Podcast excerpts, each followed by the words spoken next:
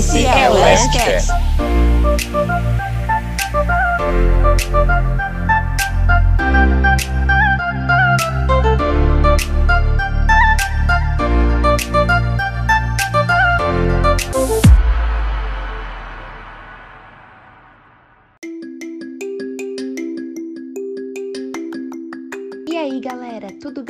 vocês? Esse é o primeiro, único e exclusivo podcast da Liga Acadêmica de Saúde Coletiva da Universidade do Contestado. Oi, gente, eu me chamo Ana Laura, sou acadêmica do curso de enfermagem e hoje eu estou aqui com os meus colegas. Oi, eu sou a Mari e sou acadêmica do curso de fisioterapia. Oi, pessoal! Então, eu me chamo Camila e sou acadêmica do curso de enfermagem. Eu sou Jefferson e sou acadêmico de psicologia. Oi, eu sou a Juliana e sou acadêmica do curso de medicina. Oi, eu sou a Michelle e sou acadêmica do curso de enfermagem. Oi, eu me chamo Andressa e sou acadêmica do curso de fisioterapia. Oi, eu sou a Larissa e sou acadêmica do curso de enfermagem.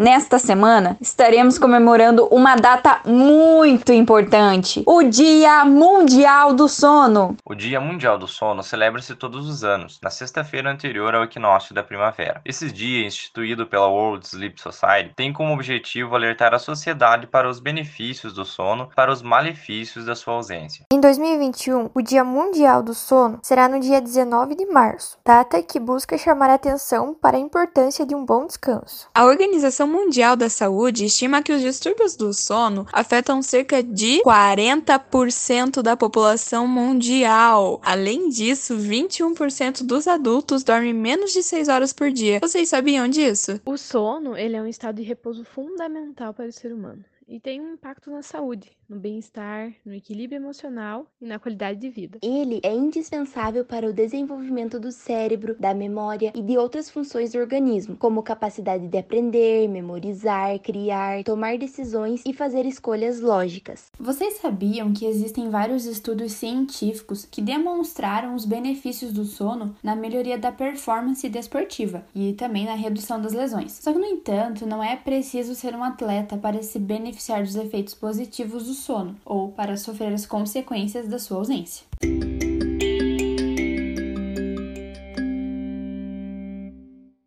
Infelizmente, a privação do sono pode ter um impacto negativo em todos os sistemas do nosso corpo. Ela dificulta a manutenção da vigilância, da atenção e da concentração. Ela aumenta o tempo de reação e o risco de acidentes, além de provocar alterações de humor, instabilidade emocional e irritabilidade. Estudos científicos evidenciaram uma relação bastante significativa entre a falta de sono e múltiplas condições clínicas, tais como a obesidade, a diabetes tipo 2, a hipertensão, o infarto agudo do miocárdio e entre eles também a disfunção erétil. A privação do sono tem também impacto negativo no nosso sistema imunitário. Existem dados que demonstram haver um maior risco de infecção a quando da exposição a vírus respiratórios nos indivíduos privados de sono. E isso, no contexto atual, assume particular relevância. Os distúrbios físicos podem interferir no sono e causar sonolência diurna excessiva. Os distúrbios que causam dor ou desconforto, como por exemplo artrite, câncer, hernia de disco, em particular aqueles que pioram com o movimento, causam despertares transitórios e má qualidade do sono. As crises epiléticas noturnas também podem interferir no sono. Já o tratamento ele é direcionado aos distúrbios de base e ao alívio dos sintomas, por exemplo, a utilização de analgésicos ao deitar. No quesito saúde mental, a maioria dos grandes transtornos mentais está associada à sonolência diurna excessiva e à insônia. Cerca de 80% dos pacientes com depressão grave grave relatam esses sintomas. Por outro lado, 40% dos pacientes com insônia crônica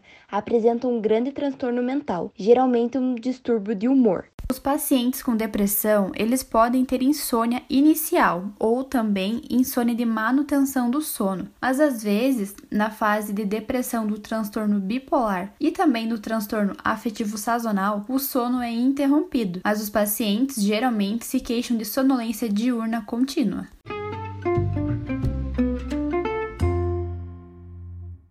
Especialistas recomendam em média 8 horas de sono por dia, sem interrupções. Esse número pode variar de acordo com a idade de cada indivíduo e as necessidades de desenvolvimento do seu corpo. Adultos necessitam de 7 a 8 horas de sono de qualidade, isso em horários regulares por dia. E adolescentes precisam dormir cerca de 8 a 10 horas diariamente. Crianças necessitam de 9 a 13 horas de sono a cada dia e bebês precisam dormir de 12 a 16 horas por dia. Um sono de qualidade e por tempo adequado pode proporcionar diversos benefícios à saúde do organismo em geral, por fortalecer o sistema imunológico, liberar a produção de alguns hormônios e consolidar a memória. Dormir bem pode ajudar a Bem, você sabe, manter um peso saudável, diminuir o risco de desenvolver doenças como diabetes e problemas cardiovasculares, com menor frequência, reduzir o estresse, melhorar o humor e a sociabilidade. Concentrar-se melhor evita acidentes causados pelo cansaço.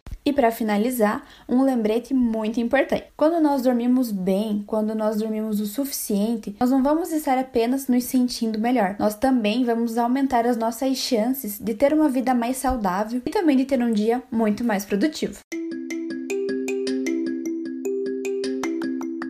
E aí, gostou do podcast? Então fique ligadinho aqui na Last Cast que vamos dar continuidade em outros assuntos relacionados à saúde coletiva. Toda sexta-feira, ao meio-dia, sai um episódio novo. Viu? E não esquece, hein? Para ficar por dentro de tudo que acontece na Last Cast, acesse a nossa página no Instagram @unc.lasc. Obrigado por ouvir até o final e até o próximo episódio. Tchau!